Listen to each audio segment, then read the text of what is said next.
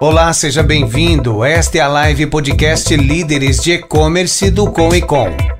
Este canal multiplataforma traz temas relevantes do comércio eletrônico e entrevistas com executivos e empreendedores deste mercado. Meu nome é Fernando Mazano, aqui é apresentador do nosso live podcast Líderes de E-Commerce, também fundador e CEO do Comecom, que é o Comitê de Líderes de E-Commerce. Oi, André, tudo bem? Boa noite a todos aí, boa noite, Fernando, a todos que estão nos assistindo aí. Estou aqui com o Fernando apresentando o podcast. Sou consultor e gestor de e-commerce, head de operações da Driven XX e membro do Conecom aí junto com o Fernando aí. Legal, André. Muito obrigado aqui por compartilhar aqui comigo hoje, ajudar a entrevistar o nosso convidado especial. Daqui a pouco eu já vou apresentar ele. Lembrando a todos que estão nos acompanhando, é, nossa, nosso formato ele é multiplataforma, então a gente está transmitindo aqui ao vivo, fica à vontade para interagir com a gente, mandem perguntas, né, fica, é muito bacana essa interação. É, hoje é o 12 episódio, confiram também nas nossas na, nas plataformas de podcast, Spotify, Deezer, Apple Cast, Google, entre outras, estão disponíveis todas as edições lá e também nos nossos nossas redes sociais, tanto no Facebook quanto no YouTube, você confere aqui os bastidores da gravação, né? Os erros de bastidores, no podcast a gente tira algumas coisas também, dá para dar uma importada. Bom, vamos começar esse podcast aqui. O nome dele é Igor Rock, fundador e publisher do e-commerce varejo. O cara foi eleito agora, recentemente, pessoal, fresquinho, ó, eleito um dos melhores profissionais de social media em 2020 pelo prêmio ABCOM, que é a Associação Brasileira de Comércio Eletrônico. Ele já atua no mercado desde 2009 com comércio eletrônico. Foi responsável por é, agência que coordenava e, e, e, tocava grandes operações aí também de e-commerce, como o Grupo Boticário, Norte, Sony, C&C, entre outros. Hoje ele está à frente da e-commerce varejo, que é uma plataforma de conteúdo que ajuda pequenos empreendedores a construírem marcas fortes dentro desse ambiente digital e também ele é membro nosso aqui do Com Com, em São Paulo. Tudo bem, Igor? Tudo ótimo, Fernando. Primeiro, queria agradecer vocês aí pelo convite. É, antes de tudo, antes do convite, agradecer vocês pela iniciativa, né? É, tua iniciativa aí de ter montado esse comitê. Acho que é super importante que os profissionais de e-commerce não se sintam sozinhos, principalmente os gestores de marca, né? E quem está à frente das operações. Então, parabéns pela iniciativa. É, tem ajudado muita gente, tem muita gente boa nos grupos, né? Também queria agradecer o André aí pela por, por separar esse momento para a gente bater um papo também. Obrigado pelo convite. Bora lá. Igor, cara, conta um pouco da tua história para a gente conhecer né, o Igor Rock. Vamos lá. Cara, minha trajetória foi bem, foi bem cumprida, né? Começou muito cedo. É, meu, meu primeiro trabalho foi aos 14 anos, então nada a ver com e-commerce, né? Essa já é uma, esse já é um bom começo, né? Não, não tinha absolutamente nada a ver com e-commerce, mas começou numa empresa de tecnologia. Então eu, é, aos 16 anos, era office boy. Para quem é mais velho e, e, entrega a idade aí, era uma profissão chamada contínuo. Não sei se todo mundo, os, os 30 a mais aí vai lembrar dessa profissão. É, e eu comecei nessa, nessa empresa de tecnologia como office boy. E aí eu ficava, cara, muito curioso sobre o que ela, as pessoas que estavam ali faziam, né? Era uma empresa de. Era uma software house na época, eu não, não tinha a menor ideia do que era uma software house naquela época específica. E, mas eu tinha curiosidade de saber o que aquelas, aquelas pessoas estavam fazendo. Eu já tinha esse, esse ímpeto de, de curiosidade, de saber o que, que aquelas pessoas ali, aqueles caras que tinham eram bem sucedidos profissionalmente, o que, que eles faziam, que, o que, que eu não sabia que eles sabiam, né? E em menos, um pouquinho mais de um ano eu já fui, já comecei a estudar programação nessa empresa e com a ajuda de um dos sócios que me potencializou, né? E, em um pouquinho mais de um ano eu fui promovido a programador júnior. Na época eu programava em Delphi. Os velhos também vão vão se sentir vão se sentir acolhido aí. Quem é mais velho Agora eu tô em casa, agora eu tô vendo é... Quem tem mais de 30 anos sabe bem do que eu tô falando. É. E eu comecei a programar em Delphi no pro software para gestão no mercado financeiro, né? E ainda nessa empresa, é, aí eu já estava com, já devia ter uns 18 anos mais ou menos. É, essa empresa começou a estudar, os softwares eram instalados, né? Então essa empresa começou a estudar a possibilidade de levar isso para a nuvem. Eu falei, cara, que diabo é isso de nuvem, né? Porque eu ia lá com pendrive para fazer atualização de, de, de, deploy de Delphi no, no, no CD, no, no, no, no, centro lá de tecnologia, né, do, da, da, das, das, corretoras. Então eu ia lá com um pendrivezinho instalar um sistema novo. É, eu falei, cara, o que, que, é isso de nuvem? Né? E aí foi como eu fui inserido no mercado digital. É, comecei a pesquisar outras tecnologias. Na época existia uma plataforma, um framework em Python chamado Plone, que era um CMS, é, que era um CMS, né, para você desenvolver site. Naquela época é, se vendia muito a ideia de você gerenciar, você como cliente gerenciar o próprio site, né, e tudo mais. Tinha muito essa ideia. E, e aí em 2007, mais ou menos 2007, 2008, foi quando eu fundei minha primeira empresa. Eu tinha 18 para 19 anos é, e fundei minha primeira empresa que era conta de padeiro, né? Eu ganhava X na software house, falei, se eu tiver X quantidade de clientes versus e cobrar X por cada trabalho executado, eu vou ganhar 10X do que eu ganho hoje. Obviamente que não deu certo, né? Porque essa conta de padaria é muito, é muito é, sem experiência, né? Muito primária, não, óbvio, não deu certo. Fiquei com essa empresa mais ou menos dois anos, um pouquinho mais de dois anos. É, mas uma coisa boa que essa empresa me trouxe foi a experiência de vender. É, porque eu me vi com o meu computador, com o meu conhecimento, com um sócio, e a gente era obrigado a vender. A gente tinha que vender. O que, que era vender? Para mim, eu não sabia até então o que era vender. Eu sabia o que era programar, mas não sabia o que era conquistar cliente, não sabia como que funcionava esse jogo de, de ir atrás do, atrás do cliente, né?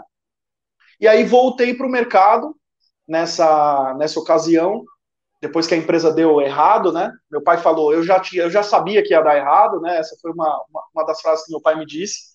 E eu voltei para o mercado.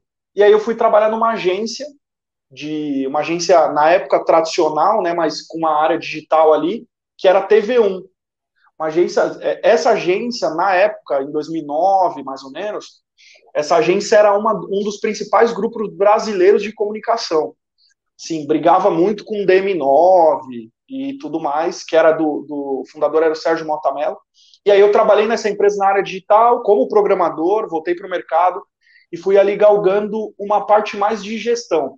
Me tornei líder da líder da, do time de, de, de desenvolvimento, né? Cheguei a gerenciar um time de mais ou menos umas 30 pessoas ali, de, é, puramente programadores, na grande maioria deles em front-end, que inclusive era da tecnologia que eu era especialista, né, em Plone, então eu sabia programar e tinha esse perfil mais de gestão, isso me ajudou muito. E depois eu migrei da parte de desenvolvimento e líder ali do time de tecnologia, eu passei a ser o gerente de projetos. Por conhecer muito de tecnologia, isso me ajudou também a fazer gestão de projeto. Então, fui me desenvolvendo, é, me formei em PMI né, na época, fiz um, um treinamento bem especializado nesse sentido. E, e aí, exatamente aí que eu faço a abertura do parênteses do e-commerce, né? Foi exatamente aí que eu me deparei com o meu primeiro projeto de e-commerce, que foi para o Boticário, na época, desenvolvimento em Magento. A TV1 tinha conta do Boticário, não, não conhecia nada de e-commerce, a empresa em si, mas a gente fazia toda a parte criativa, né? Então, layout, tudo que era ligado à marca, era a gente que tocava por ali. E aí foi minha primeira é, meu primeiro contato com o mercado de e-commerce. Ainda aí a gente está falando de talvez 2010, tá? 2010 para 2011. Foi exatamente ali onde eu tive o meu primeiro contato com, com e-commerce.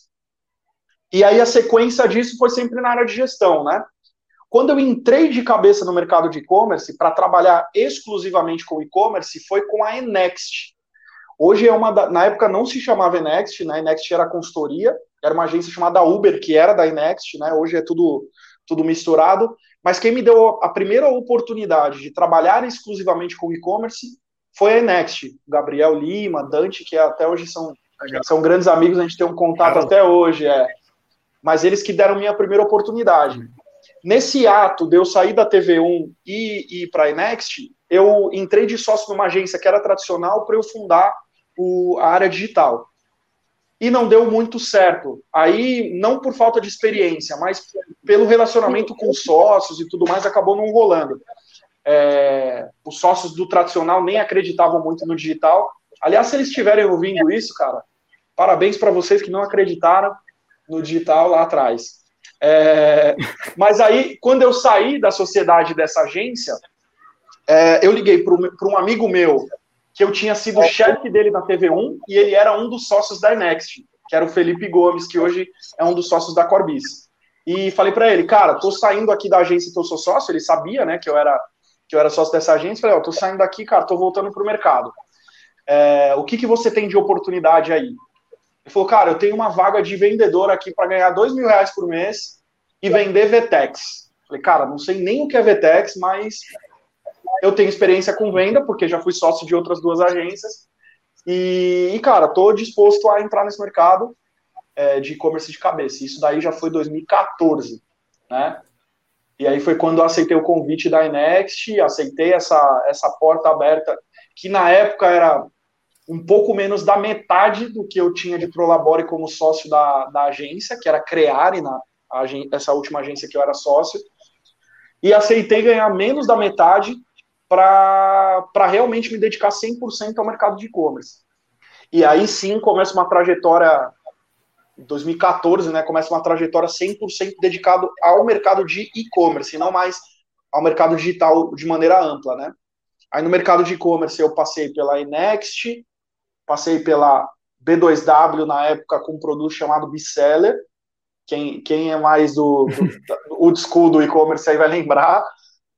É, depois da Biseller, eu fui trabalhar na Vtex, né? Então fiquei lá no, é, trabalhando na área de parcerias da Vtex.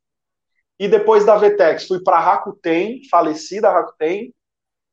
E depois é, e depois fui para a Corbis. Aí sim, fui gerenciar um time de vendas. Toda essa trajetória da Inext até a Corbis foi uma, uma trajetória dedicada 100% à área comercial. E aí na Corbis eu, eu viro head de head comercial lá, né, head de, de sales da, da Corbis e gerencio, monto lá o time de vendas. Fiquei um pouco mais de dois anos lá e foi, foram dois anos bem sucedidos, assim.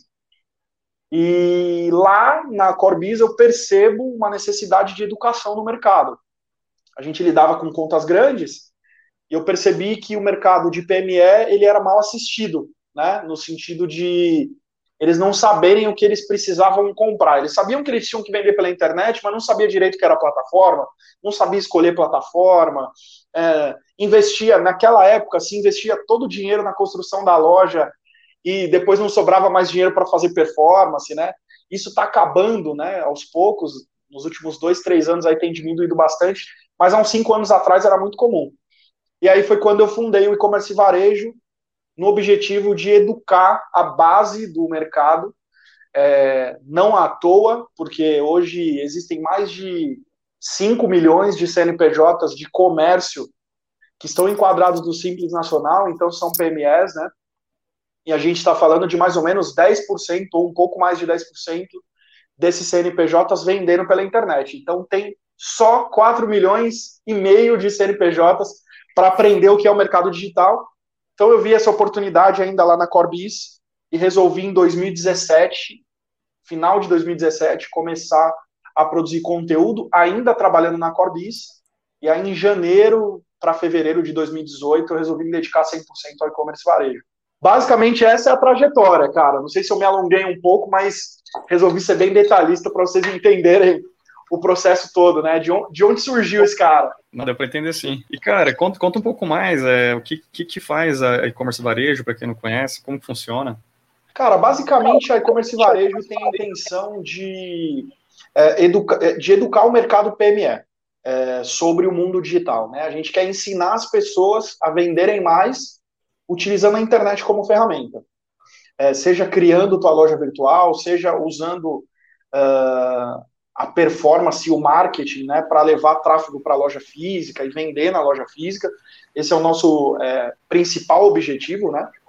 Uh, e além disso, né, além de educar, a gente tem uma marca que é justamente a que está aparecendo aqui no GCzinho, né, Start Econ, que é uma plataforma que conecta o lojista com os fornecedores, com as tecnologias que ele precisa contratar e com os prestadores de serviço que ele precisa contratar para colocar em prática aquela, aquilo que ele aprendeu, né? Então o e-commerce varejo educa, diz para ele o que, o que precisa ser feito, e a Start Econ é apresenta para ele o como, né? Como que ele pode executar, como que ele pode chegar uh, naquele resultado. Então, a e-commerce varejo hoje tem portal, Instagram, podcast, enfim, a gente usa toda a distribuição possível de conteúdo, 100% gratuito. Inclusive, os nossos treinamentos na pandemia a gente vendia antes, a gente resolveu abrir ele, distribuir ele de maneira gratuita e vai continuar assim, né? É, para que o mercado saiba exatamente o que precisa ser contratado, como que faz para aplicar aquelas estratégias e, e, e qual a tática né, para executar aquilo. E aí, na parte operacional, a Startcom consegue fazer essa intermediação é, e, e, colocar perto dele as melhores tecnologias e os melhores profissionais, né? Tem pouca tecnologia no mercado, né, cara? Ó, esse, esse universo aqui, cada risquinho desse pequenininho é o nome de uma empresa. Então a Start Econ vem para simplificar isso aqui e fazer ele escolher as melhores soluções dentro desse universo gigantesco aqui, né? Ô Igor, aproveitando aí a sua deixa aí que você falou, e você pegou um nicho aí que a gente viu que cresceu muito na pandemia. Você Sim. veio numa, num ramp-up aí com a, com a empresa aí 2018 aí, né? Que é onde veio uma crescente mesmo de e-commerce, ainda só que ainda a gente sabia que o nosso nosso canal não estaria maduro ainda. A gente, o e-commerce, acho que a gente passou uma transformação em seis meses de pandemia aí, acho que em dois anos de maturidade do digital no Brasil aqui, né? E você Sim. focou em um, em um nicho aí que, na verdade, teve uma crescente também durante a pandemia. Tanto até que você comentou aí que vocês lançaram algumas, algumas questões de conteúdo aí, uhum. em plataformas digitais free aí, beleza. E como você enxerga esse canal? Porque às vezes você tem uma limitação. Quando você falou, eu trabalhou na Corebis, na Inext, B2W, trabalhava com clientes grandes de potenciais, onde tinha um budget enorme uhum. ali para trabalhar com imensidão. A gente sabe que montar um e-commerce hoje não é barato. Se a gente pensar nesse ecossistema que está aí atrás de você aí, nesse mundo aí que a gente tem, a gente tem uma porrada de fornecedores, de soluções Sim. e não são baratos. Como que você visualiza isso aí? Acho que como uma dica aí para o pequeno empresário que está querendo entrar para esse mercado digital dentro do que vocês trabalham hoje. Cara, a primeira coisa que a gente entendeu, é, só, só voltando um pouco naquilo que você falou sobre uh, ter acelerado um, o processo, né, nesses últimos seis meses ter acelerado bastante, a gente praticamente em dois meses, abril e março, né? É, março e abril ali, um pouquinho de. Até um pouquinho de maio, a gente criou mais ou menos 100 lojas virtuais profissionais, tá? Não é, é não criar loja na ferramenta, tipo loja integrada, que é um parceiro nosso, não é criar loja na loja integrada lá com layout com layout Full padrão, deles. nada disso. É, não, não, nada disso. Criar lojas profissionais mesmo, desenvolver layout, enfim, processo de implantação. A gente criou mais de 100 lojas é, nesses dois meses. Então foi um volume muito grande, a gente viu esse volume acontecendo para praticamente todo mundo, né? Quando você fala de aceleração do processo, de fato, o processo foi bem acelerado mesmo. É, a gente tinha mais ou menos de 4 a 5%, é, a gente tinha de 4 a 5% do, do varejo transacionado no online. A gente já está falando pós-pandemia entre 12%, né? É uma média aí de que se estima de que seja transacionado no online. Então é praticamente o mercado dobrou de tamanho, triplicou de tamanho, né? Então realmente cresceu bastante. É, o que que eu, o que que eu, a primeira, o primeiro ponto que eu, que eu gosto de desmistificar é de que estar online é ter um site ou ter uma loja virtual. Não necessariamente. É, você pode usar as ferramentas digitais para vender mais na sua loja física. Isso é uma realidade. Então, se eu tenho um ponto comercial, uma loja de rua, de moda, por exemplo, eu posso usar o Instagram, eu posso usar o YouTube, eu posso usar o TikTok, eu posso usar o mundo digital para atrair clientes e, e, eles transacionarem no meu ponto físico, né? É, eu posso ter um restaurante, por exemplo, que usa o digital para levar clientes para comerem lá. Então, é, esse é o primeiro ponto, né? é, ser digital não é necessariamente ser dono de uma loja virtual. Tem alguns negócios que nem faz sentido ter uma loja virtual. Por exemplo, o, um restaurante. Vale muito mais a pena trabalhar com delivery do que de fato ter uma loja virtual. Então, é, esse é o primeiro ponto que eu gosto de desmistificar e a gente tem batido muito nessa tecla. Não é vender pela internet, entendeu? É usar as ferramentas digitais para você vender mais, seja qual for o canal. Segundo, segundo ponto, não existe a transformação digital, né, que todo mundo fala, ela não é um processo de antes e depois. Então, é, agora eu me transformei digitalmente, está tudo certo, já fiz meus investimentos e agora eu estou no, no, mundo digital. Não. É, ele é um investimento constante. Então, em vez de separar um dinheiro para investir no digital em uma única vez, você tem que separar um investimento mensal para você se digitalizar aos poucos. Né? Então, você contrata novas ferramentas, você usa novas ferramentas para fazer é, marketing, você evolui a tua loja virtual se você tiver, você contrata influenciadores para fazer uma campanha. Então, esse é um outro ponto, né?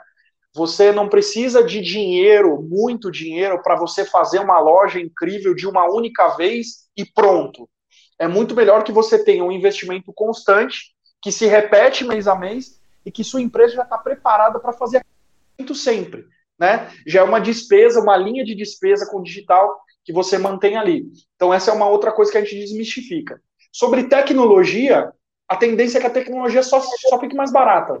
Conforme o tempo vai passando, é, quando eu estava na Vtex, nem vou falar da Vtex, quando eu estava na Enext em 2014, construir uma loja virtual é, custava mais ou menos 80 mil reais de setup de tecnologia, mais uns 50, 50 não, mais uns 40 mil de agência para fazer a implantação do layout. Então, só aí a gente está falando de 120 mil reais.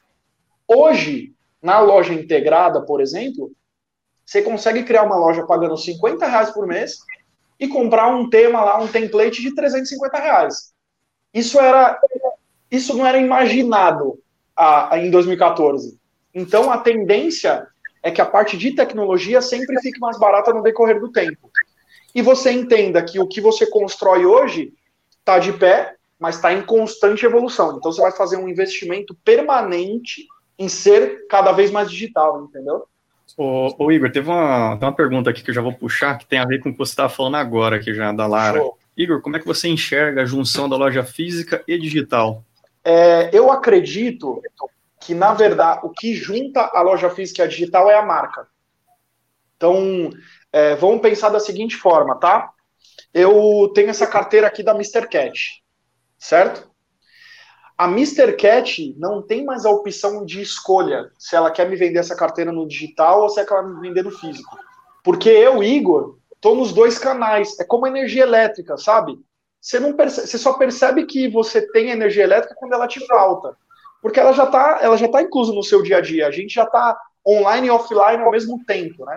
Então, por exemplo, eu vou comprar um vinho, tá?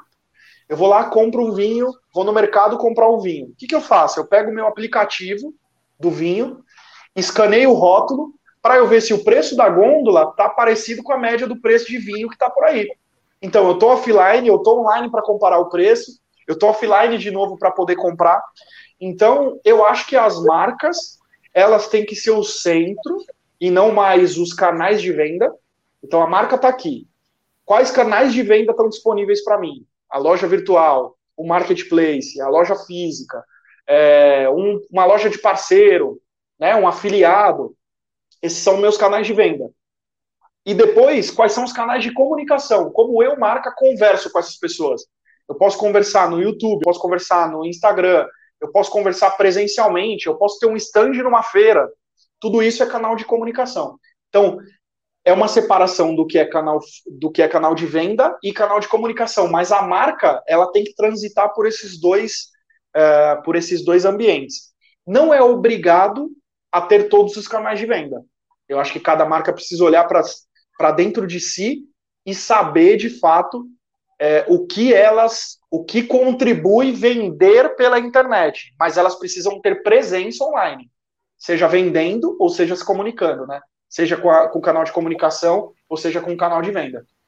Acho que colocando o cliente ali no centro, né? Você tem a marca e o cliente no centro ali, então você vai atender o cliente onde ele está. Se ele está no online, você vai atender ele. Se ele está no digital, você vai atender ele. Se ele está numa feira, onde o cliente for estar, tá, como você falou, puxando aquele gancho que você comentou, o digitalizar de uma pequena empresa não é só você, às vezes, ele querer montar o e-commerce. Às vezes aquela loja de moda, ela não tem, o core dela não é montar um e-commerce, mas ela pode usar o meio digital para transformar essa venda, para transacionar algo lá depois.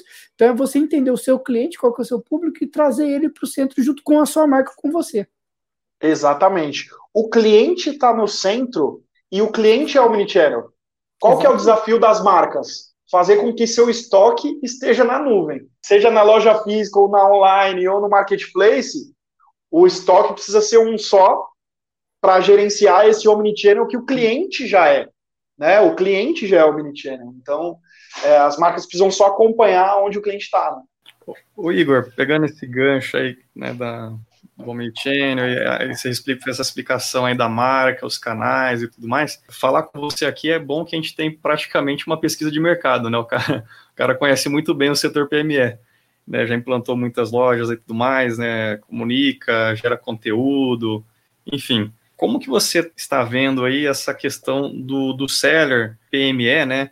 É, nessa pandemia, como que está sendo essa transformação digital? A gente sabe que tem aqueles com maior dificuldade, maior objeção, aqueles que são muito analógicos e às vezes até uma, uma, uma cultura muito tradicional ainda. Como que você está enxergando?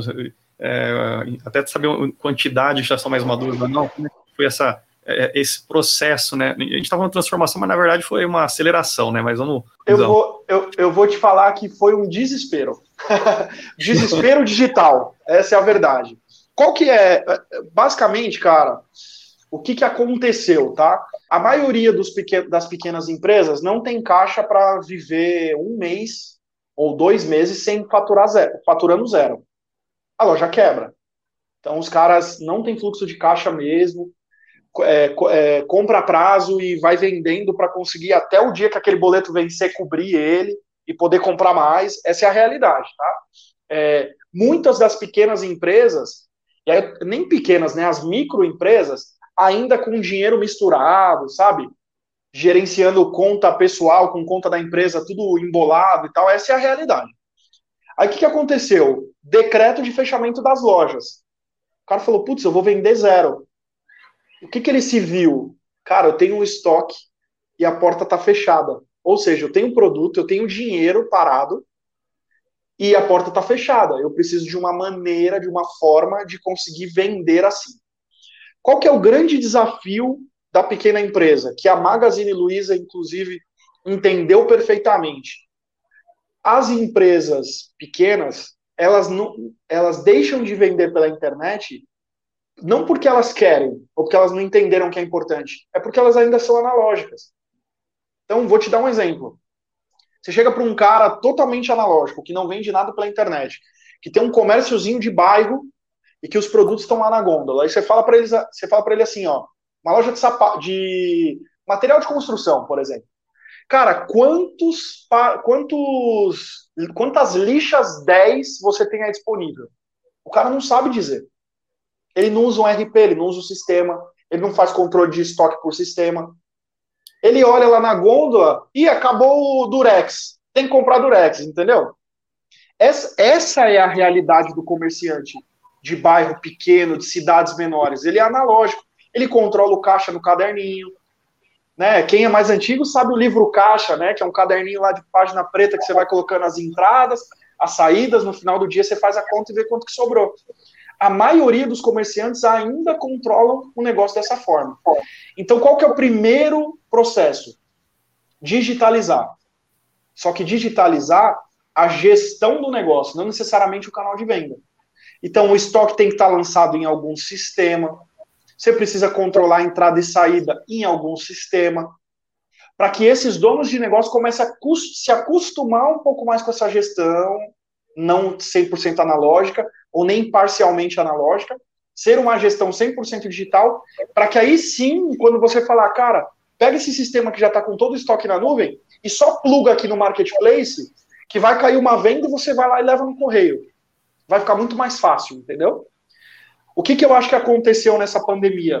O WhatsApp se tornou a ferramenta essencial para esse primeiro passo de sair 100% do analógico para o digital.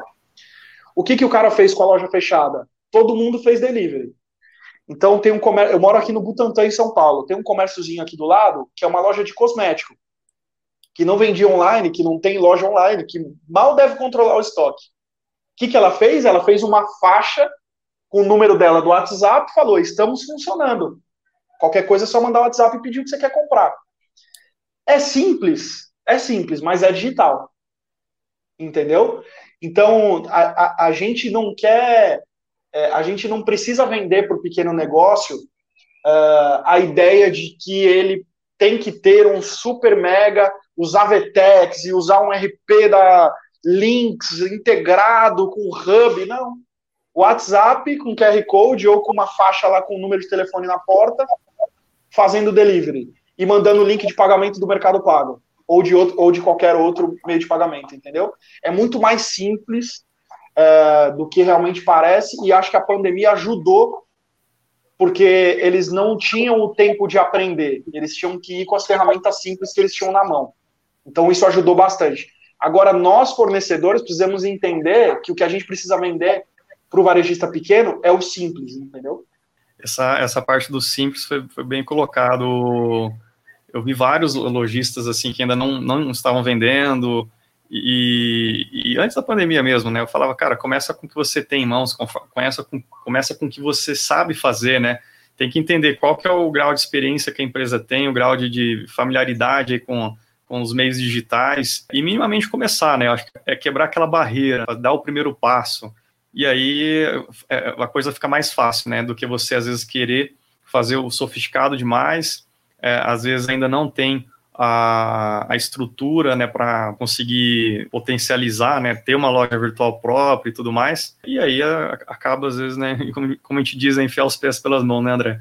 A, fica... a maturidade, né, você não tem a maturidade digital, né, às vezes ainda mais, acho que o, Igor trouxe para a gente aí um cenário, né, de pequenas empresas, então às vezes é tentar trazer essa maturidade de forma gradativa para eles. Quando a gente pega grandes players aí, grandes marcas, é muito mais fácil. Às vezes até esses grandes players, eles não têm aquela maturidade necessária para ter uma loja online ou para entender como colocar isso né, no digital. Eu acho que o Igor colocou um ponto bem importante aí, Fernando. Eu acho que o digital não é só colocar um e-commerce e vender, é você digitalizar o processo. Eu acho que Exato. isso que é a grande sacada aí, acho que o grande gatilho. Tem vários casos, eu, eu tenho experiência em empresa de 30, 40 anos de mercado e, e quer, até morre de vontade de vender no e-commerce antes de pandemia. Assim, quer muito e tudo mais. Cara, a, a, principal dor dela era quando ela olha para dentro da empresa. É, aí ela ia me contando assim, ah, é, o meu estoque tá aí. Eu tenho até um sistema, ela, ela tem um sistema de um RP, é bom o RP que ela usa, não é barato, ela usa um RP já, vamos falar, intermediário ali, né, de, em termos de custo-benefício. É, e aí, ela falou, bom, como é que eu vou vender se eu não tenho estoque? É, como é que eu vou fazer para minimamente estar tá na internet, é, vendendo e poder entregar, fazer o básico, né, honrar com aquilo que eu assumi. Então, se ela não tem uma gestão de estoque, né, esse, esse seller não tem uma gestão de estoque mínima, né, para minimamente garantir que se vendeu aquela peça, ela vai ter mesmo aquela peça para entregar. Então eu comecei a falar, bom, então você tem que começar por aí. Mas não impede, aí durante a pandemia, ela vinha isso antes da pandemia. Aí durante a pandemia, o que, que salvou a vida dela foi aquilo que o Igor falou, o WhatsApp. Porque o WhatsApp era, era, era minimamente estabelecer um canal né, de, de atendimento com o seu cliente. E aí, tudo bem, se, se o estoque está tá furado ali no, no RP, ela vai lá do jeito que é. O cara entrou em contato no WhatsApp, eu ligou, o vendedor fazer aquilo que ele sempre fez. Ele vai lá, olha na prateleira, ah, não tem. ou, né? Então é isso, ou tem no sistema, mas vai lá pegar, ah, não tem, então ele não vai vender. Olha, acabou, o senhor quer outro modelo, mas é o atendimento trata tudo isso. Agora, aquele cara que já vai para uma loja virtual ou que vai vender num, num, canal de marketplace, esse cara precisa ter, né? Já começar a organizar dentro de casa, né, Igor? Já começar a ter a, a, uma, uma minimamente uma gestão de estoque ali, né, alinhada, fazer aí uma, uma conferência, lançar, né, fazer um balanço aí para poder não, não ter esse problema, né? Mas é isso mesmo, cara, pensar nas ferramentas que são mais simples para que ele tenha esse primeiro estágio ali de digital, entender o cliente à distância e, e evoluindo essa, essa, essa digitalização de trás para frente, sabe? Eu acho que a gente forçou a barra de, dos caras irem para um, um, um, universo totalmente diferente, né, que eles não sabiam absolutamente nada, e agora estamos partindo para as ferramentas que são mais simples, acho que esse é o caminho. E o cara que tem pouco budget, porque esse é o principal problema, né? Mas você já deu alguns caminhos, né? Mas vamos falar assim, não, montar um e-commerce mesmo. O cara agora quer montar um e-commerce, enfim, uma loja própria. Aí tem um desafio, né? Porque muitos conseguem às vezes performar bem em marketplace, outros têm dificuldade em performar na, na, na própria loja virtual, a própria marca. O que, que uhum. você daria de algumas dicas para esse cara aí, né? O cara que está ali com budget né, restrito, ali, orçamento na, na ponta do lápis, né, ainda mais em cenários de pandemia, né? O que, que você daria umas dicas aí para o cara conseguir bons resultados na própria loja virtual? Cara, a primeira coisa que você tem que ter na cabeça quando você tem pouco dinheiro é que não dá para ter tudo. Então, assim, é, quando eu era menino, que eu ia no mercado com a minha mãe, minha mãe falava assim: ó, você pode escolher uma coisa. Porque ela não tinha dinheiro para comprar tudo que eu queria, né? E aí eu ia escolher uma coisa. Cara, você pode escolher uma coisa até cinco reais. E aí eu escolhi essa coisa até cinco reais. O que, que eu sinto atendendo os clientes aqui, tanto eu quanto o meu time, né? O cliente pequeno, sem dinheiro, vem para cá, passar pela nossa assessoria lá na Startcom, e ele quer tudo, cara. Ele quer tudo, ele quer SEO, ele quer e-mail marketing, ele quer fazer anúncio no Facebook, no Instagram, Google Shopping, é, Search. Cara, ele quer display, ele quer. Uma época se falou muito em mídia programática, não sei quem estava falando muito sobre isso, mas os caras vinham querendo isso aqui. Então, assim, a primeira coisa que você tem que fazer é: com pouco dinheiro não dá para ter tudo. O que, que é a minha prioridade? Ah, quanto que eu tenho para fazer de investimento por ano em ser cada ano um pouquinho mais digital? Ah, eu tenho 5 mil reais por ano para fazer investimento para ser mais digital. Eu tenho mil reais por ano. Então, beleza. Se eu tenho mil reais por ano, eu não vou criar uma loja virtual porque não dá. Você vai gastar aí para criar de uma maneira profissional mais ou menos uns 2 mil. É, então, o que, que dá para você fazer? Dá para eu ter um número de WhatsApp e fazer um anúncio em um canal. Qual canal que eu vou escolher? Ah, vou escolher a rede social. Da rede social, meus clientes estão mais no Instagram ou estão mais no Facebook? Ah, estão mais no Instagram. Então, vou fazer um anúncio no Instagram que leve para o meu WhatsApp e o cliente vai começar a falar comigo. É o que meu dinheiro, é o que o meu dinheiro dá para fazer. E aí, conforme as coisas vão evoluindo, o canal vai ficando mais maduro, o retorno e o resultado vão crescendo, você vai plugando outras coisas. É como se nesse universo aqui você plugasse um planetinha primeiro e depois você fosse plugar todos os outros. O problema é que o cara vem com o cardápio recheado. É, na maioria das vezes ele acha que ele já sabe tudo que ele precisa. Inclusive, a gente ouviu de um cliente hoje, o, o, o meu sócio Nestor, né, que cuida da parte comercial, ele até encaminhou no grupo dos sócios hoje. O cara já sabia tudo que ele queria, mas ele queria nossa ajuda. A gente falou, cara, é, como, como, né?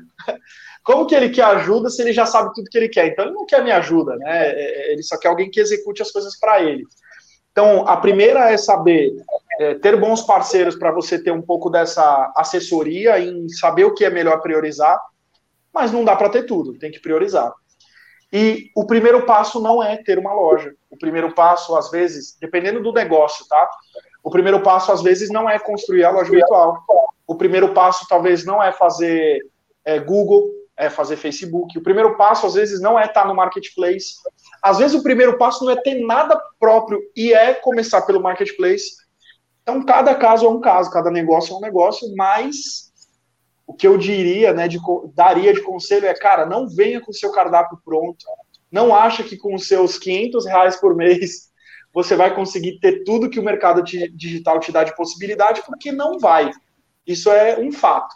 Né? Você vai ter que priorizar e começar com pequenas iniciativas, é, e cada uma dessas iniciativas você vai ganhando um pouquinho mais de território. É que nem jogar War. Ninguém domina o mundo de uma vez só. Você tem que começar paizinho por paizinho, né? Então é justamente isso que a gente vende aqui, a ideia de começar é, com pequenas iniciativas e dominando cada uma dessas pequenas iniciativas, até quando você olhar e vai ver que você tem realmente um ecossistema digital trabalhando para fortalecer sua marca comum, né, pessoas vezes querer tudo, né, ela ouviu falar de, de um monte de coisa, né, mas não, não tem como abraçar tudo, às vezes, né, às vezes a verba é muito pequena, dilui demais, né, tem canal que não performa ali com 200, 300 reais, né, é melhor focar em um, né, ou dois ali no máximo, que dê para atuar bem, fazer bem feito, né, onde está o cliente ali, acho que minimamente consegue fazer um bom resultado já, né? E também o físico tem a questão do imediatismo, né? Quando você abre uma loja física, você abre a porta e no outro dia você já está vendendo. Porque se você escolher um ponto bom, tem gente passando na porta e tudo mais. O digital tem um modelo um pouco diferente. É, existem lojas que passam meses sem fazer a primeira venda. E isso é normal, é comum, principalmente com marca nova. Né? Ninguém te conhece, ninguém sabe o que você é, você não tem nenhuma confiança, nenhuma credibilidade. É, só um maluco compraria no primeiro dia que você subir a loja no ar, com uma marca desconhecida. Então, também entender que não dá para ter tudo com pouco dinheiro e que as coisas levam um tempo. O cara quer fazer SEO e quer resultado no mês seguinte. Não existe isso. É muito difícil que isso aconteça. Então, o imediatismo é uma coisa que acaba, de certa forma, prejudicando um pouco e também querer tudo com pouco dinheiro. Né? Acho que você falou perfeitamente. Acho que quando para abrir o e-commerce não é você abrir uma lojinha na 25 de março, que você já tem uma multidão passando ali. Quando você abre um e-commerce, você está abrindo uma lojinha no interior do interior que não passa uma pessoa. Então você tem é. todo esse, esse, processo aí, né? E eu acho que hoje os clientes vêm muito do físico para o digital e acham que é fácil e que é o resultado assim, eu quero vender. Não criou aquela pirâmide, não criou a awareness ali, não tem ninguém advogando pela sua marca, não fez toda aquela construção. A gente é um pouco velho de mercado aí já sabe, entende muito bem esse funil ali, né? Desde, desde a, do awareness, do topo ali até a conversão. Tem toda uma estrada pela frente ali. A gente tem que tentar vender e educar esse novo público aí, eu acredito que está vindo para o e-commerce, para o digital aí, para conseguir entender tudo isso.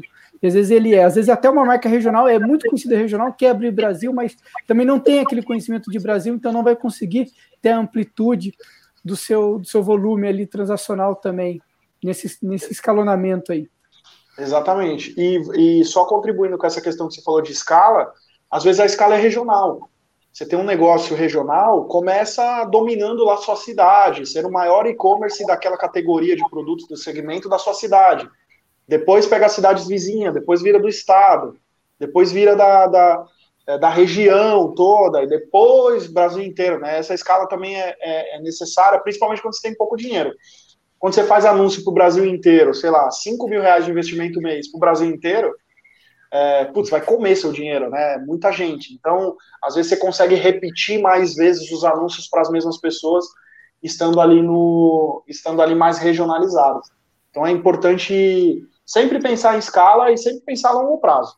Não começa nada que você não vai ter paciência de esperar pelo menos uns cinco anos para ver se vai dar certo esse negócio. Se você não vai fazer por cinco anos, nem começa. E essa, essa venda regional também foi muito importante agora na pandemia, né? Então, se o cara fazer ali uma lição de casa, né? Dominar o território dele.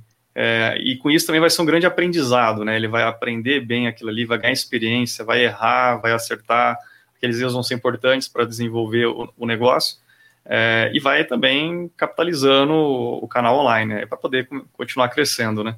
Mas é, a venda regional se mostrou extremamente importante, já era muito importante no e-commerce, mas principalmente agora na pandemia, né? Sim, total. E o Brasil é um país muito continental, né, cara? Então, é, não faz sentido eu mandar uma geladeira de uma loja lá do sul para Manaus. Tipo, é, esse frete acho que vai sair o preço da geladeira, entendeu?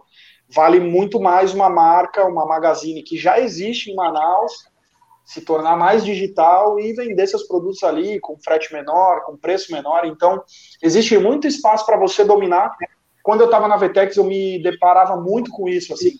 É, cara, uma loja desconhecida, com nome, assim, que ninguém sabia o que era.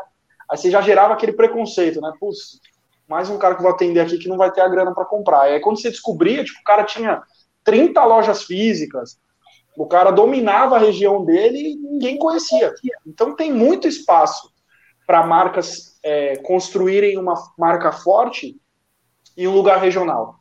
É, e também, regionalmente, você tem necessidades específicas, né? Então, por exemplo, tem uma marca de garrafa térmica, é, garrafa térmica, copo térmico e tudo mais, que é conhecida mundialmente.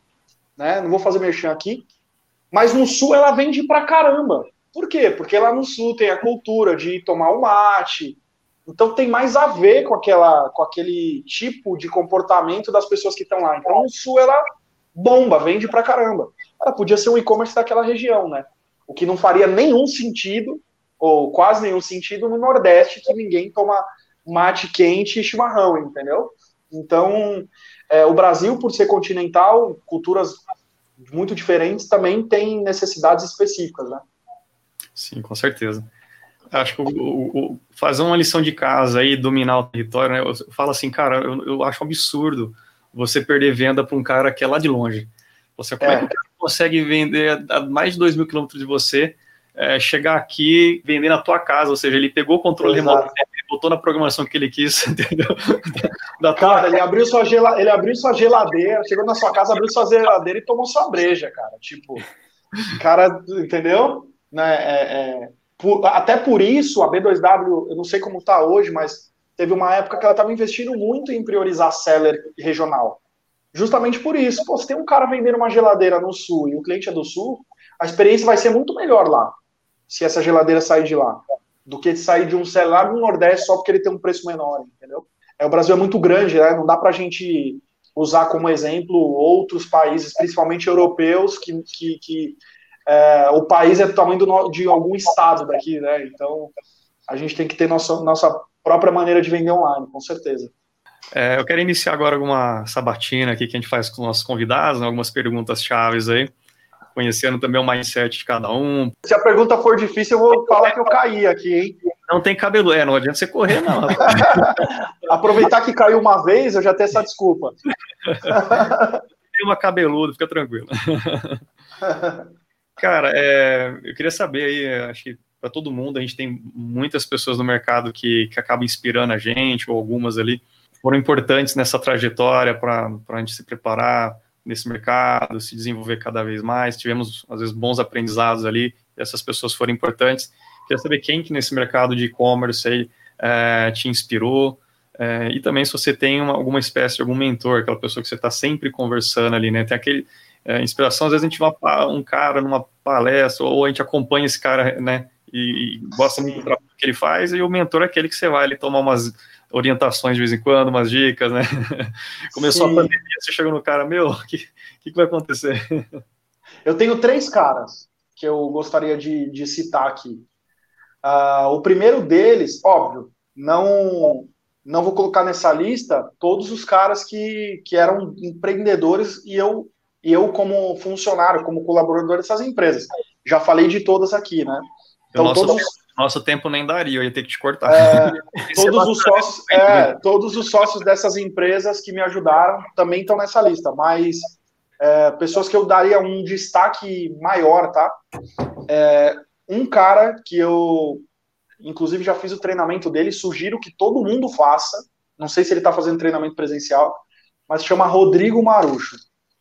Esse cara é sensacional. Esse cara é sensacional. Sou aluno dele, fui aluno das primeiras turmas do Magia da Excelência. Esse cara faz um trabalho incrível e que eu acredito é, que eu tenho muito, a gente tem muita coisa em comum nas ideias. Construção de marca, experiência, essa coisa da performance deixada um pouquinho de lado e mais ligada a você fazer construção de marca. Então, esse cara, quem não acompanha, sugiro que acompanhe.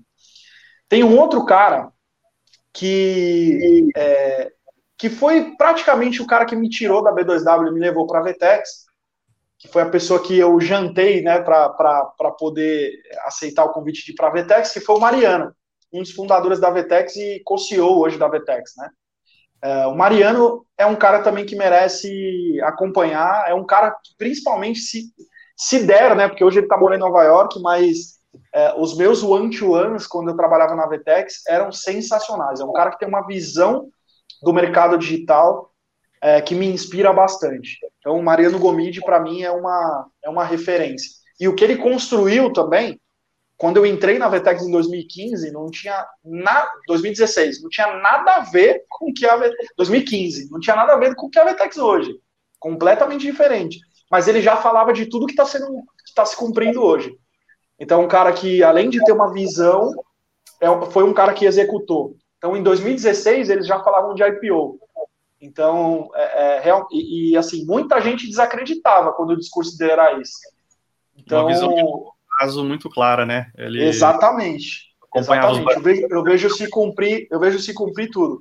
Aliás, o nome e-commerce varejo para o portal veio de um one-to-one que eu fiz com ele. Uma, nesse one-to-one ele falou assim, ó, quem é, para você ser um bom profissional de e-commerce, você vai ter que conhecer muito de varejo.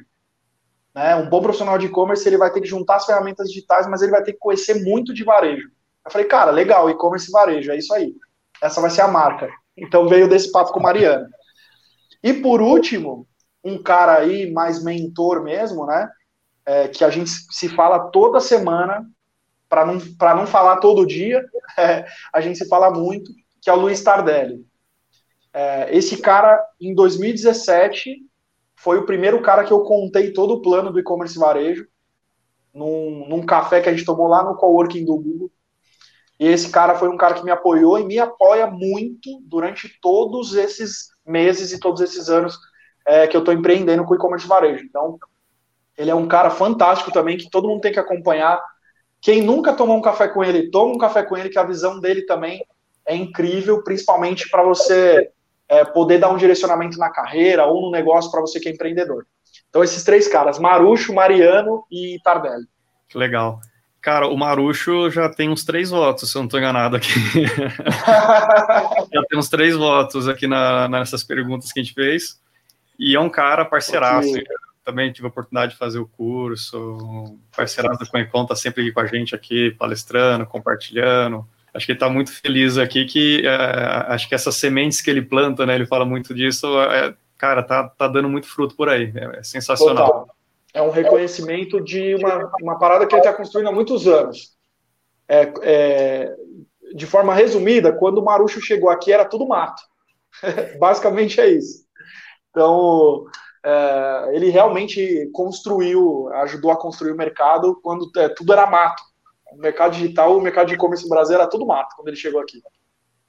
Marucho acho que é referência para todo mundo. Não tem alguém que, que fuja dele, do nome dele, ou de ter vivenciado alguma coisa com ele. É, Igor, aproveitando aí a sabatina aí, vamos lá, acho que no seu dia a dia aí, acho que você teve várias experiências aí, em várias empresas, e hoje aí na e-commerce varejo aí. Como que funciona hoje as fontes de informações no seu dia a dia? Como que funciona isso para você lidar com o seu dia a dia? Tanto para o seu time interno ali, para os seus clientes, como que você absorve essa parte de tecnologia, de inovação, como que você leva isso? A minha fonte de, de informação é, não é do mercado de e-commerce. Eu gosto muito de é, absorver de outras fontes, de fontes mais ligadas ao varejo mesmo. Então, recentemente teve um puta evento legal que foi o que o Rony da Reserva é, organizou, uma semana inteira de varejo. Então, puta, tem vários nomes legais lá para assistir. É, um, é um, um, um tipo de conteúdo que eu assisto. Então, gosto de ver mais coisas ligadas ao varejo porque eu consigo, é, de certa forma, casar com essa minha expertise do mercado digital. Então, às vezes, é, você se aprofunda muito no uso das ferramentas e na estratégia digital, só que você esquece do negócio em si, da área de negócio. Então, assim, se você consegue juntar a área de negócio, a visão de negócio, com o digital, vou te dar um exemplo. Às vezes você pensa uma campanha de negócio, uma campanha de performance, com base nas segmentações que você tem disponível. Às vezes você pensa num modelo de negócio, num produto novo que você vai lançar, com base do que tem disponível na ferramenta do Face Ads, por exemplo. Então, quando você junta essas duas coisas, negócio e a ferramenta, cara, é um casamento perfeito, você potencializa muito o resultado. Então, eu gosto de consumir muita coisa sobre negócio, muita coisa sobre varejo e gosto de consumir conteúdo, muito conteúdo sobre o mercado digital. Hoje eu me vejo muito na cobrança de ser um cara que produz o conteúdo para o digital. Então, eu estou lá no e-commerce Brasil escrevendo artigo, é, o próprio portal do e-commerce varejo, eu estou escrevendo artigo, estou produzindo conteúdo. Então, eu me sinto nessa obrigação de ser um cara que, que ajuda muito nessa produção. Para mim, os maiores professores de varejo e de e-commerce são os lojistas esses caras são os caras que têm que ensinar sobre e-commerce e sobre varejo. É o cara que está com a barriga do balcão. Nem sempre esse cara tem o conhecimento técnico. Então ele não vai conseguir te explicar por que, que a ferramenta de e-mail aumenta a entregabilidade, o que, que é um IP dedicado, ele não vai te falar isso. Mas ele vai te contar o que, que ele fez de certo, o que, que ele fez de errado, o que, que deu certo, o que, que deu errado. E essa é a maior escola, cara. Saber o que deu certo, o que deu errado, o que, que o cara tentou, o que o cara não tentou, é, eu acho que é a maior escola. Aprender com quem está sentindo na pele é a melhor forma de aprendizado, né? Porque o cara realmente passou por aquela experiência, se queimando ali, né? Colocando a mão no, a mão no fogo mesmo. Então, aprender com lojista também é uma forma de uma forma boa de aprendizagem e que a gente gosta muito de produzir conteúdo em que o lojista é o protagonista, justamente para transferir esse conhecimento. O que, que falta, cara, para sua plena realização profissional? Agora sim. Ah, cara, puta que pergunta. Devia ter me mandado o roteiro antes, hein? É, agora é aquela hora que você esconde, cai a eleição. É, caiu, caiu aqui. Oh, oh, oh, é, mas basicamente, cara, eu acho que a minha realização é, eu, posso, eu posso dizer que eu já sou realizado profissionalmente, tá? Não que eu conquistei tudo que eu, que eu queria, é, longe disso. Mas a realização, minha realização é, profissional não está mais em mim. Não é um resultado para mim. Não sei se, se eu consegui ser claro, mas há alguns anos atrás, a realização pessoal era realizações para mim. Eu queria ganhar o prêmio, eu queria ser promovido no trabalho, eu queria que, um, que alguém elogiasse um conteúdo que eu produzi, uma pesquisa que eu fiz. É, eu queria méritos pessoais. Hoje, a mim, é, os méritos pessoais, eu, eu, já tive a realização de todos eles, cara. Então, qual que é a minha re realização agora? Ver aquilo que eu. É, a minha experiência sendo útil para outras pessoas. O mercado digital e o mercado de e-commerce, ele me ajudou em uma coisa, eu consegui melhorar de vida e continuo conseguindo melhorar de vida. É, quando eu tinha lá meus 14 anos, meu primeiro emprego, eu morava na periferia de São Paulo com os meus pais, num bairro bem, bem zoado mesmo, para ser bem, bem rasgado no, na palavra aqui. É, e hoje, graças a Deus, eu consegui melhorar de vida. Então, minha vida, a vida que eu tenho hoje não tem nada a ver com a vida que eu tinha há 15 anos atrás. E isso foi fruto do mercado digital, por eu ter acesso a alguns conhecimentos que não eram conhecimentos que estavam disponíveis disponível a todos, né? Então eu tive esse privilégio de ter esse acesso. O que, que eu quero hoje profissionalmente é fazer com que esse, isso que é privilégio de poucos esteja no acesso de muitas pessoas. Então a minha realização é que aquilo que me ajudou a melhorar de vida também ajude outras pessoas a melhorar também.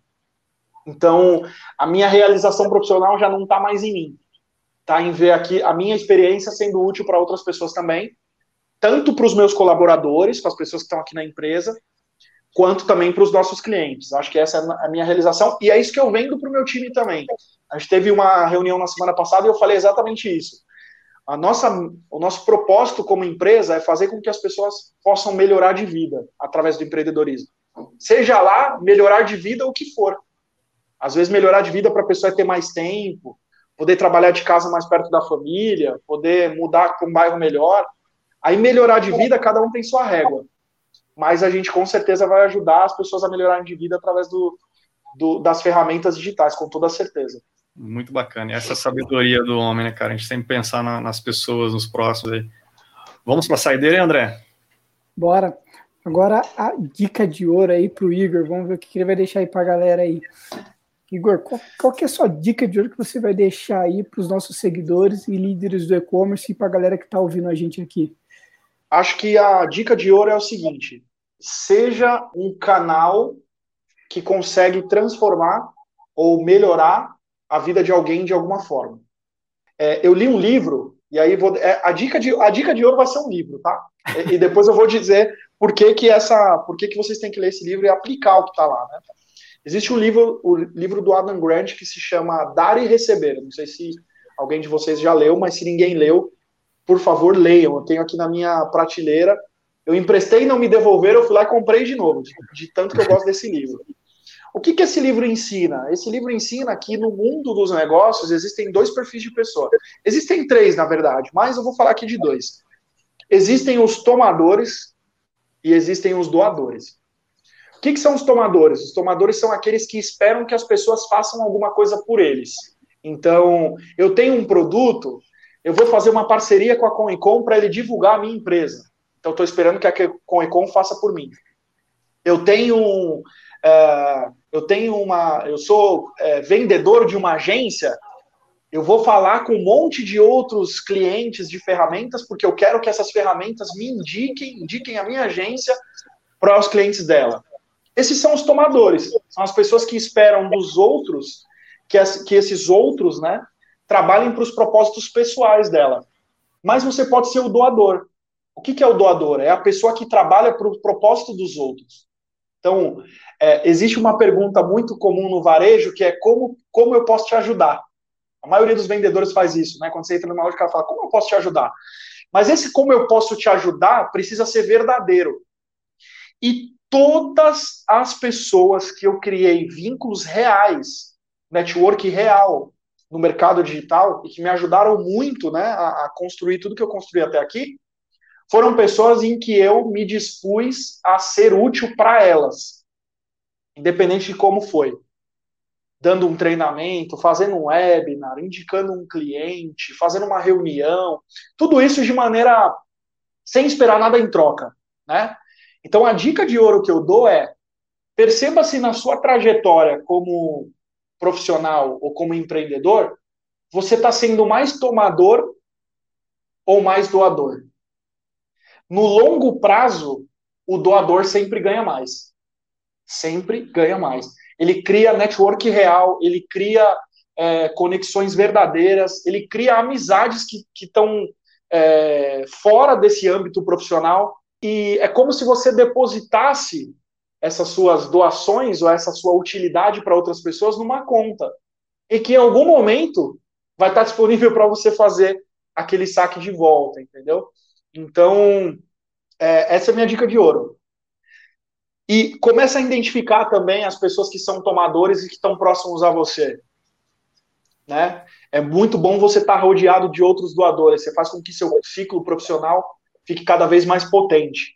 Em vez de você servir tomadores, você é, de alguma forma se torna um doador também e forma ao, teu, ao redor de você outras pessoas que são doadores também. Eu acho que isso ajuda a melhorar o mercado, ajuda você a crescer como profissional e faz você construir de fato coisas que é, geram valor para as pessoas. E que se você não construísse aquilo, o mundo seria pior, sabe? Eu tenho muito desse pensamento. Puta, se eu não tivesse feito isso, por menor que seja, o mundo seria pior se eu não tivesse essa atitude. Por exemplo, o Fernando, cara. O mundo seria pior se ele não tivesse fundado, se ele não tivesse construído a Conicom. Não tivesse a coragem de construir isso. Ah, é pequeno, o impacto diante da população brasileira, 220 milhões de habitantes, o Conecon é pequeno, né? Um, é um grãozinho de areia lá. É. Só que se a Conecon não existisse, os, a vida dos líderes de e-commerce seria um pouquinho pior. Então ele tornou a vida um pouquinho melhor, né? Então acho que essa é a, essa é a dica de ouro. Eu sei que ficou um pouco comprida, mas é, acho que é muito importante a gente quebrar um pouco dessa hegemonia dos tomadores. Eu acho que o mercado é muito cheio de tomadores, principalmente o mercado corporativo, e a gente tem que disseminar um pouco dessa cultura do doador. Na verdade, cara, é, você tocou num ponto muito importante aí que realmente às vezes a pessoa quer primeiro receber para depois né, doar algo, né? Então é, é, realmente de forma despretensiosa, né? E, de formas verdadeiras, amizades reais, valores, enfim. E aí o network ele realmente vai ser aquele network verdadeiro, né? Cara, sensacional. Fechamos realmente com uma com chave, de ouro. Dica aqui. Pô, essa, essa foi a dica de ouro é, é, para mim. Então, assim, eu só entreguei aquilo que, que deu resultado para mim. Eu não, tô, eu não tô falando de alguma coisa que eu, que eu vi alguém contando, não. Eu vivi. Eu vivi exatamente isso. Cara, muito pessoal elogiando aqui, ó. Ó o Ricardão aqui, ó. Ricardo Santana. Esse é um cara do bem demais, cara. Do bem demais. É, é, quando a gente foi para a Band fazer, quando a gente foi para Band fazer o programa lá do e-commerce varejo na Band, ele foi o primeiro, o primeiro episódio, primeiro o programa de estreia foi lá mostrando a, na época ele ainda estava na uma vizinha minha aqui, né? Hoje ele já está numa outra empresa, mas nessa época a gente mostrou essa operação dele fantástico. O Ricardo é um cara sensacional. Ricardo, coraçãozinho para você aqui, ó. O cara é fera, é. Falou que você é sensacional e conseguiu. E é líder de e-commerce e é com também, hein? Vocês verem como o nível é alto.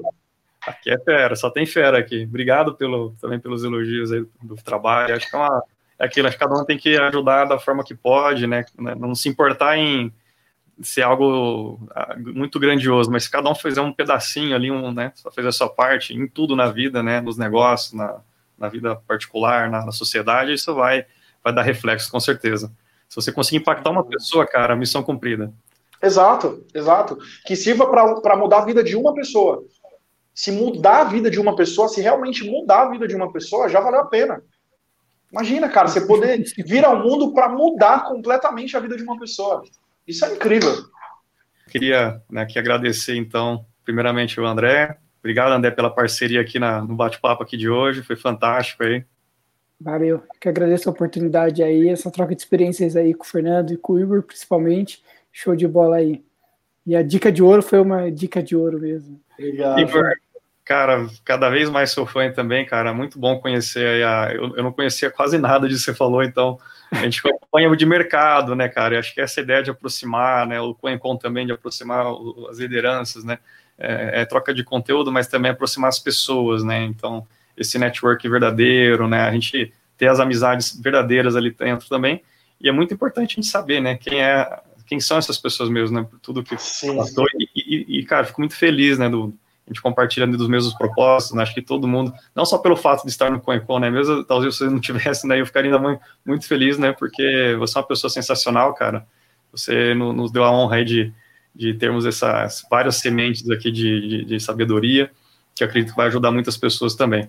Cara, eu que agradeço o convite, agradeço e parabenizo você pela iniciativa, sei o quanto dá trabalho construir essas coisas é, que são grandes e impactam muita gente, né, é, dá muito trabalho mesmo e, e, cara, admiro demais sua, seu trabalho, enfim, tudo que você construiu. Quero agradecer a Elê também, não falei dela, mas a Elê foi quem, quem me convidou a, a, a, a participar do, do, do Com Econ, ela que me apresentou com o Econ, né? E, então queria agradecer a ela também pelo carinho de ter me convidado. E, cara, me deixar à disposição aqui. É, não, não tem como encerrar sem, sem, sem deixar, continuar deixando as portas abertas para que vocês precisarem. E para chegar no Igor é só jogar na internet lá, né? E-commerce e varejo. Exato, cara. Jogou e-commerce e varejo, primeiro resultado no Google, também LinkedIn, Instagram, enfim. É Igor Rock com HY, cara. Deve ter 10 no mundo. É, e LinkedIn também. É, tá disponível lá, estou sempre muito ativo, respondendo todo mundo. Quem precisar de ajuda, enfim, pode me chamar por lá. Legal. Bom, pessoal, vamos encerrar aqui a transmissão. Agradeço a todos aqui que participaram. Obrigado pela, pelas perguntas. Pessoal, acompanhem nossos podcasts, né? Entre na, nas plataformas, pesquisa lá por líderes de e-commerce ou entre no nosso site www.comecom, com dois M's no final, .com.br, barra podcast. Aí vai ter lá também a chamada ou já o link direto para cada aplicativo. Também quem quiser conhecer mais sobre o Conecom, no nosso site também tem as informações aí. Bom, pessoal, é isso. Agradeço a todos novamente, um grande abraço, até a próxima. Fiquem com Deus aí, fiquem em segurança. Até mais. Valeu.